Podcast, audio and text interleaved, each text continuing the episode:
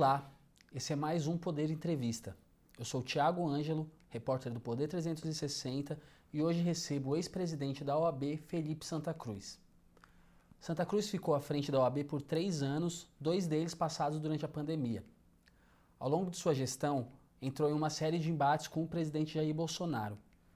Aos 49 anos, pode migrar para a política. O prefeito do Rio de Janeiro, Eduardo Paes, já declarou em algumas ocasiões que Santa Cruz é o seu candidato ao governo do estado. Santa Cruz, muito obrigado por ter aceitado nosso convite. Prazer, uma honra. Agradeço também a todos os ouvintes que acompanharam este programa. Essa entrevista está sendo gravada no estúdio do Poder 360, em Brasília, em 31 de janeiro de 2022. Para ficar sempre bem informado, inscreva-se no canal do Poder 360, ative as notificações e não perca nenhuma informação relevante. É, primeiro, eu queria que o senhor fizesse um balanço da sua gestão na, na OAB, se possível. Ah, eu tenho dito, e eu acho que essa imagem ela é dura, mas foi uma gestão em tempos de guerra, né? em tempos de muita dificuldade é, advocacia sofrendo, o país sofrendo, a população sofrendo, o país empobrecendo, né, a olhos vistos, basta andar em qualquer capital brasileira, em qualquer cidade brasileira. É, um presidente trabalhando cotidianamente contra as instituições, pela ruptura da democracia, é, levantando bandeiras que nós julgávamos é, superadas pela história. Parece que nós estamos tendo, né, um, eu li um texto que eu gostei, é um supletivo de Idade Média, né? Então, contra as minorias, é, a favor da homofobia, armando a população. Então, foi uma agenda muito dura, né? E no meio disso tudo, uma pandemia, uma, uma grave pandemia mundial, algo que não acontecia tão gravemente há mais de 100 anos. Então, foi uma gestão de resistência, de enfrentamento, é, e, claro, é, em tempos muito difíceis. É, e houve também uma série de, de, ações da OAB no Supremo. Quais o senhor destacaria? Eu destaco que a ordem ela não se omitiu. Eu tenho dito isso com muita, muita tranquilidade. Eu durmo com a consciência muito tranquila, né? porque, por exemplo, eu um dia recebi a notícia de que o governo ia limitar a lei de acesso à informação, isso no início da pandemia. Né? Nós sabemos como foi a batalha com esse governo por informações em relação à pandemia. Foi uma liminar numa ação da ordem que pediu que o governo assim o fizesse, que aquela medida provisória seguisse seu trâmite. É, o governo começou a trabalhar contra o combate à Covid, né? começou a boicotar o seu próprio ministro da Saúde, o doutor Mandetta, e nós imediatamente ingressamos com uma ação, uma DPF, e conseguimos uma liminar garantindo a competência dos estados e municípios para combater a pandemia. Eu pergunto quantos brasileiros teriam morrido se a condução da, do, do, combate à, à, pandemia tivesse ficado exclusivamente na mão do general, do general Pazuello e do presidente Jair Bolsonaro. Eu tenho certeza que mais de um milhão. Então a ordem enfrentou essas questões, fez a luta também no parlamento, uma luta muito séria em defesa das instituições. Eu vou lembrar aqui um parecer que a OAB, no auge da pandemia, talvez no pior momento, o governo passou a discutir, um, através das suas redes sociais, da sua máquina de propaganda, um pseudo-poder moderador das Forças Armadas. Né?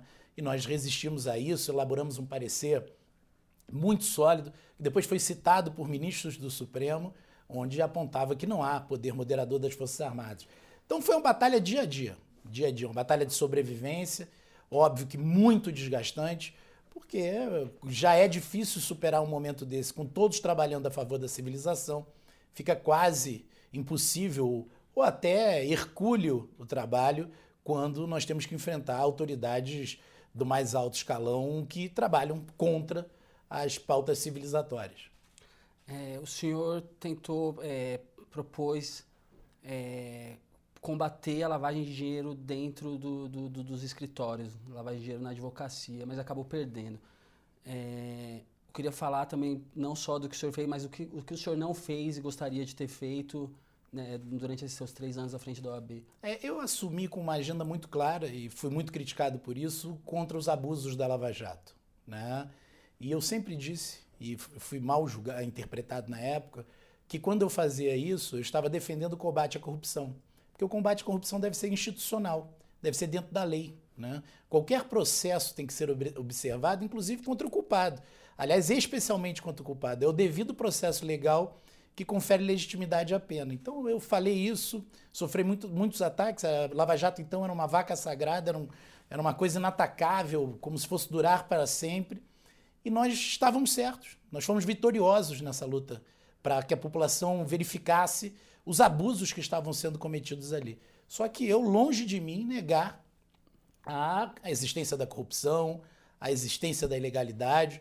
Eu acho que nós temos é que aprimorar os institutos, a delação, a leniência, é, nos precaver da, da lavagem de dinheiro em escritórios de advocacia. Claro que o escritório de advocacia está sujeito à ilegalidade ou à lavagem de dinheiro, como qualquer outra atividade, qualquer outro CNPJ. Somos todos seres humanos, com erros, com acertos. Eu não tenho essa, esse idealismo de achar que não temos 1 milhão e 300 mil advogados, algum que possa se desvirtuar. O que eu defendo é que nós devemos estar um passo à frente por exemplo, nesse momento de crise é, desses institutos, a delação enxovalhada como foi, é hora do Congresso aprimorar a delação com a ajuda dos juristas, para que ela funcione efetivamente para o que ela pretende.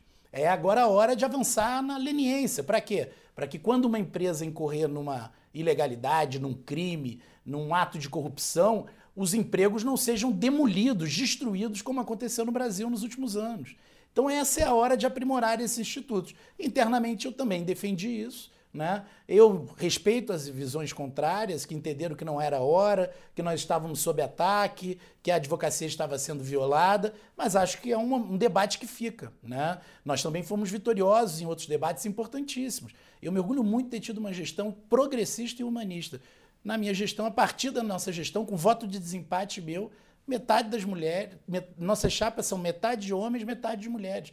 Paridade total. Que outra entidade no Brasil faz isso? 30% de negros e pardos. Então nós avançamos muito, mas é claro, é, não é possível avançar em tudo porque as questões têm seu próprio ritmo histórico, seu processo natural.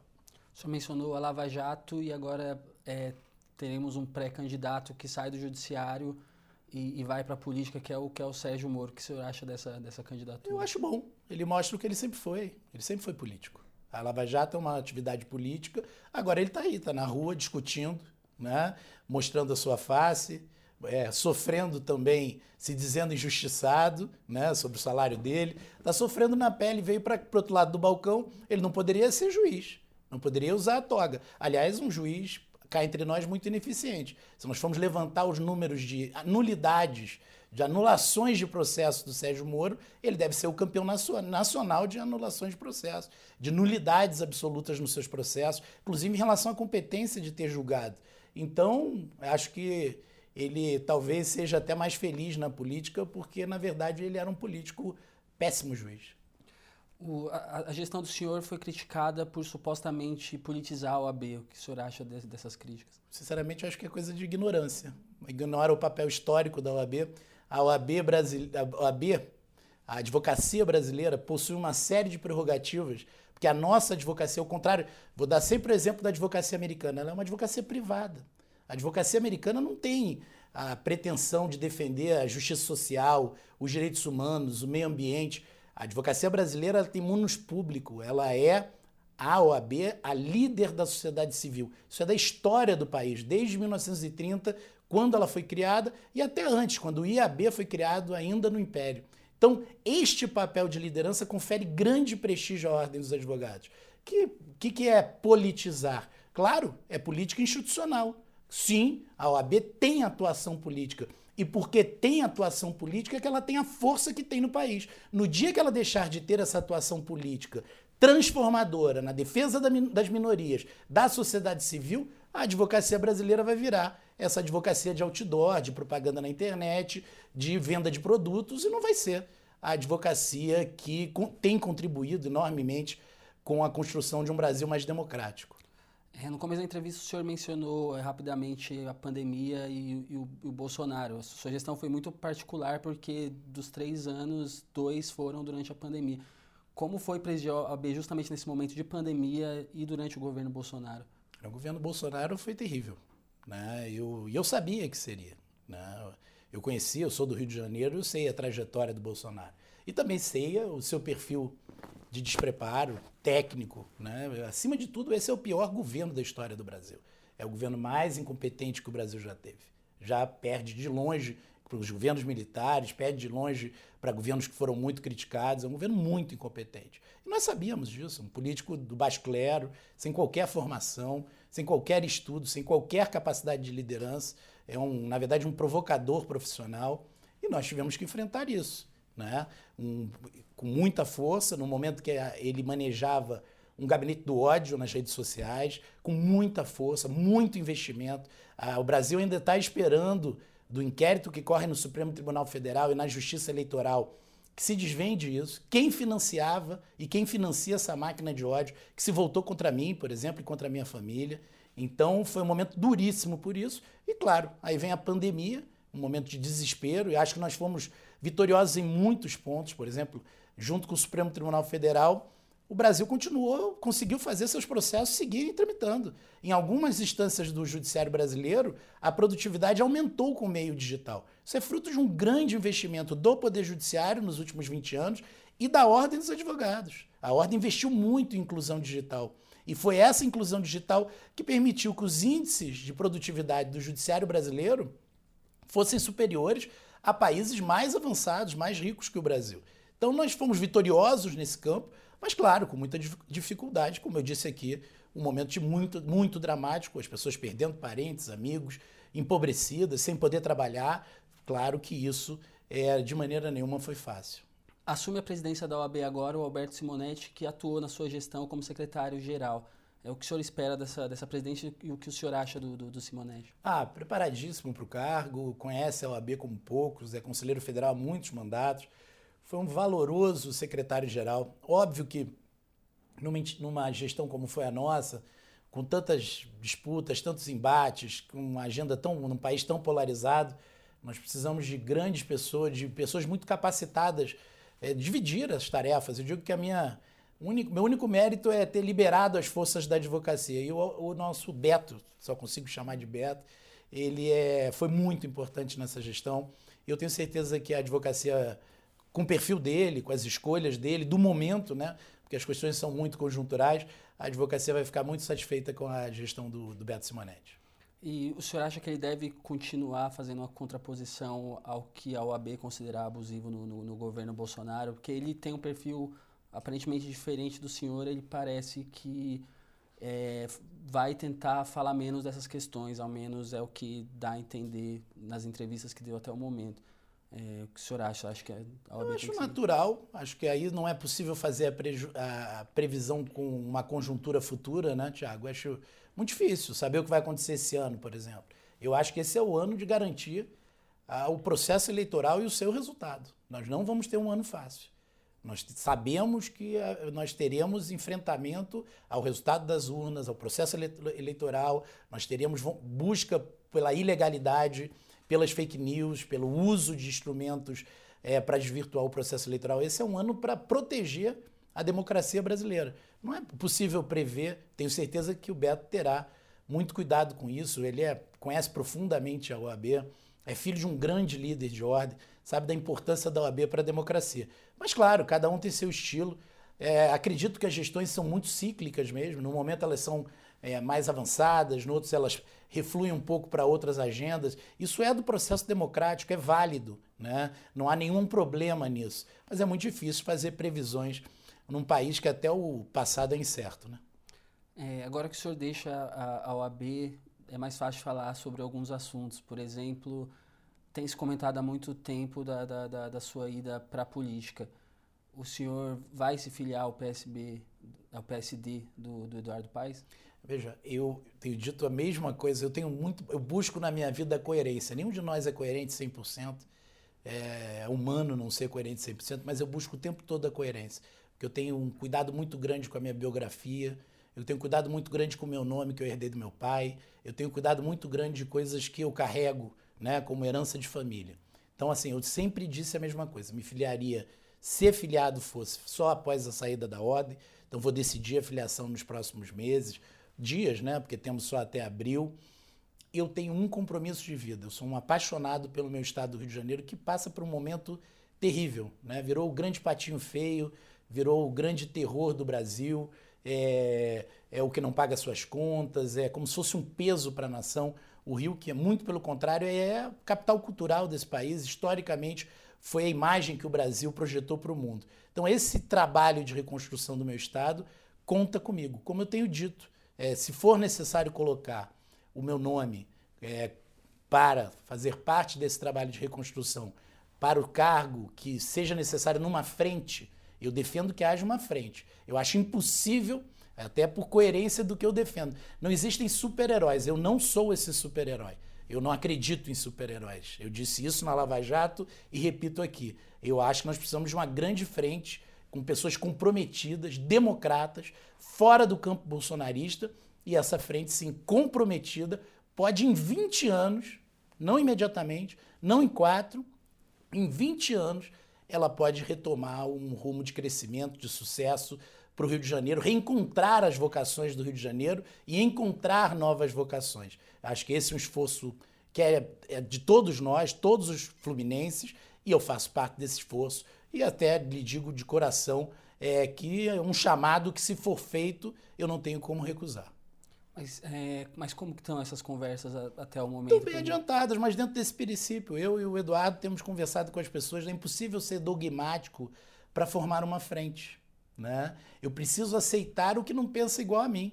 É um pouco a ideia do parlamento, a ideia de, de atrair aqueles que têm identidade com a reconstrução, mas que não são propriamente nossos correligionários. Eu sou muito próximo do Eduardo, acho o Eduardo, entendo que o Eduardo é o melhor gestor do país, é, os resultados já, já são visíveis na capital do Rio de Janeiro, e o nosso projeto é levar isso para o Estado inteiro. Agora, queremos levar isso de forma ampla e faremos essas conversas até o lançamento da chapa.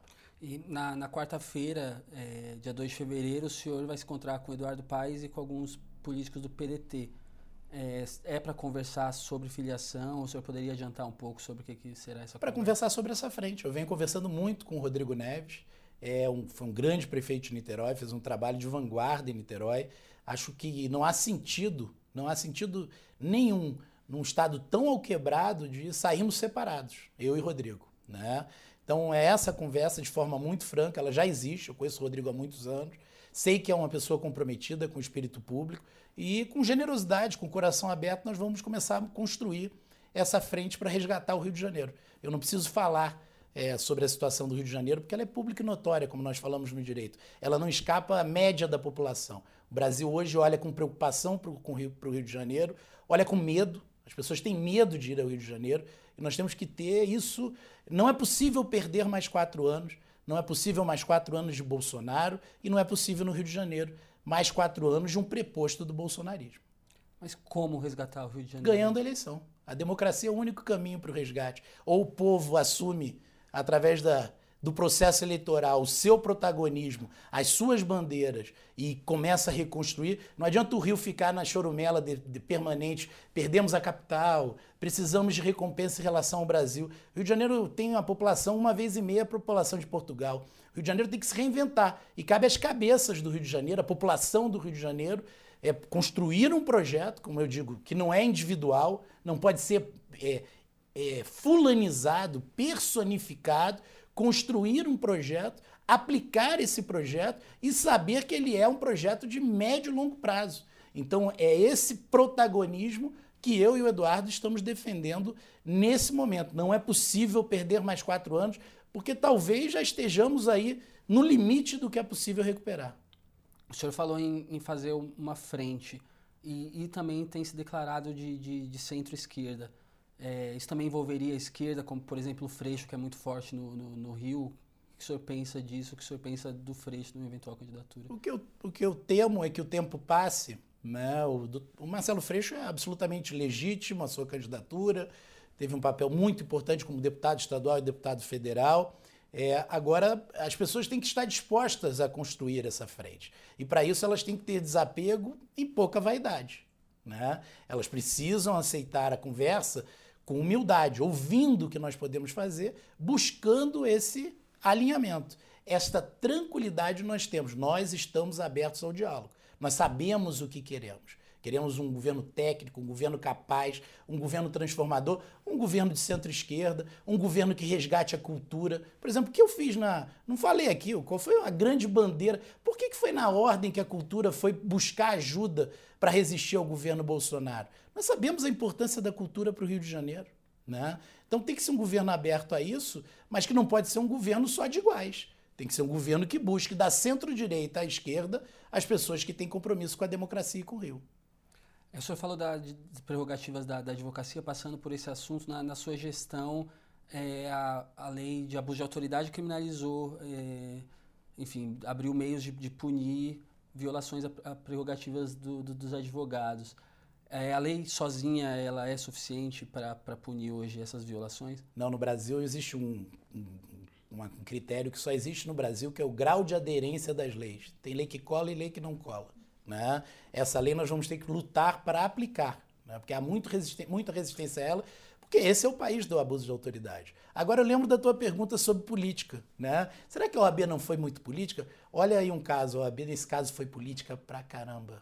Foi muito política. Foi para dentro do Congresso, conversou com a direita, com a esquerda, conversou com o PSL, conversou com o PSOL e aprovou uma lei de abuso de autoridade ampla, ajudou a aprovar, com um artigo da criminalização da violação de prerrogativas. Isso é fazer política. Sem política não há transformação da sociedade. A OAB, nesse caso, fez política, fez muita política, fez política bem feita.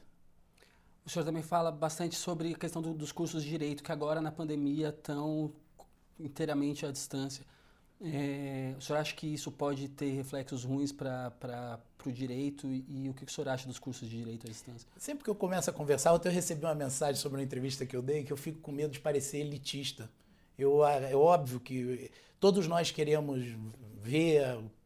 Eu me emociono quando vejo no Instagram. Eu acabei de ver no avião é, uma, um jovem filho de uma empregada doméstica que foi aprovado no exame da ordem. Eu choro entendeu? É óbvio que a gente quer essa inclusão, óbvio que ninguém aqui quer o direito do século XIX, com, os, né, com a elite brasileira estudando em Coimbra, mas ela deve ser acompanhada de qualidade para o bem dessa juventude. Muitos pagam a sua faculdade com o único patrimônio da família. Já vi casos de pessoas que venderam apartamento para pagar a faculdade e nós temos que ter cursos com qualidade. Ah, o Ministério da Educação, isso não é uma um, exclusivo do atual governo, já vem de muitos anos, vem né, optando pela, pelo excesso, pela, pelo excesso de vagas. Nós temos um milhão de estudantes de direito em sala de aula. Isso é falta de planejamento. É, alguém não. Nós temos 150 mil empregos disponíveis sem que preencha na área de informática, porque é óbvio, há uma explosão de tecnologia. Temos poucas pessoas em sala de aula na área de tecnologia e temos um milhão de alunos no curso, no curso de direito. Cabe a todos nós, como sociedade, cabe ao Congresso, dizer, ao Executivo prioritariamente, dizer, olha, aqui passou, passamos da mão. E a minha preocupação, e aí eu não sou um especialista em educação, é com essa ampliação do curso telepresencial, eu sei o seguinte, que a tendência é essa qualidade cair ainda mais. Se o jovem não vai nem na faculdade, não interage com seus colegas, não olha no olho do professor, não aprende, né? O, o, o, porque é muito mais complexo o processo de ensino, é um processo até de amadurecimento. Certamente trancado em casa, essa qualidade não vai subir. Então, é, eu estou muito preocupado com os próximos anos. Para a ordem sobra um grande ônus, que é o exame de ordem, porque o jovem descobre que não está qualificado na hora do exame porque ele vem sendo aprovado a vida inteira. A nossa pesquisa mostra o seguinte: pergunta para ele você se acha como estudante. Ah, eu estou na média. Só que a média dos alunos daquela universidade são reprovados no exame de ordem. Ele é surpreendido com a sua reprovação. Então, é preocupante sim, mas acho que isso também passa por uma discussão de todo o sistema de ensino no país, de todo o mercado privado de ensino. E volto a dizer: ninguém aqui está defendendo o direito ou a advocacia para poucos e bons. Óbvio que nós queremos ampliação, democratização. Tudo que a minha gestão fez foi trabalhar pela democratização da ordem. Mas ela tem que vir com qualidade, com a manutenção é, de uma advocacia que seja capaz de prestar um bom serviço à população. Mas para além do exame da ordem, parece que é um mercado muito saturado, que tem muita gente se formando para pouco posto de trabalho. É possível resolver isso também? Eu acho que é um mercado de transformação como todos. O mercado também está é, afunilando nos, mais, nos que têm mais meios. Pensa é, claramente quem tem acesso à internet. No Brasil, hoje, pleno acesso à internet tem 17% dos brasileiros. É, os escritórios que têm pleno acesso à internet, à tecnologia, aos computadores, eles ganharam produtividade nos últimos meses. Né? Claro, um sócio no escritório não precisa viajar a quatro cidades numa semana, ele pode fazer reuniões online, então ele está ganhando produtividade, ele está faturando mais, ele fatura por hora. E, e, quem perdeu? Perdeu aquele advogado que trabalhava muitas vezes né, é, indo lá na vara, na Justiça do Trabalho, resolver um problema para o cliente, num cartório, numa delegacia. Esse advogado não tem como ter esse crescimento de produtividade. O que eu acho que vai acontecendo, está acontecendo, é uma concentração. E essa concentração não ocorre só no direito a, a, explosão tecnológica, essa revolução tecnológica que o mundo está vivendo é uma, uma explosão que concentra a renda. Né? Ela concentra a renda na mão de quem tem mais, de quem tem mais acesso. E isso vem desde a faculdade, isso vem desde o primeiro grau. É sobre isso que nós temos que discutir em relação ao futuro. E volto a dizer, a advocacia não é uma bolha girando né, no, no espaço. Ela está inserida nesse, nesse complexo quadro de transformação do mundo do trabalho. Durante a sua gestão aconteceu uma coisa curiosa que o seu vice-presidente, o vice-presidente da OAB virou oposição. É, como foi isso? Em que momento que o senhor acha que, que o seu vice virou seu opositor? Quais, por quais motivos você acha que isso aconteceu? Acho que os seres humanos legitimamente ambicionam é, para si postos, sonham com postos. No momento que ele viu que eu não apoiaria, que eu apoiaria o Beto Simonetti, ele houve por bem e seguiu outro caminho na política institucional. É legítimo, né? Oposição faz bem. Eu acho sempre bom ter alguém vigilante próximo, né? É sempre bom para a democracia ter alguém divergindo, até para você pensar todos os dias nos seus passos e ser muito ainda mais responsável naquilo que faz. Faz parte do jogo. É, por fim, Felipe, o que, o senhor, o que o senhor espera das eleições de 2022? O senhor tem um candidato preferido? Como é que você acha que vai ser a eleição desse ano? Eu acho que o grande perigo é que as eleições, que nós estamos, estejamos dando as eleições como algo natural. Essas eleições serão disputadas também pela sua realização, pelo cumprimento do seu resultado, para que se obedeça o resultado. Carlos Lacerda disse uma frase muito infeliz sobre Juscelino, né?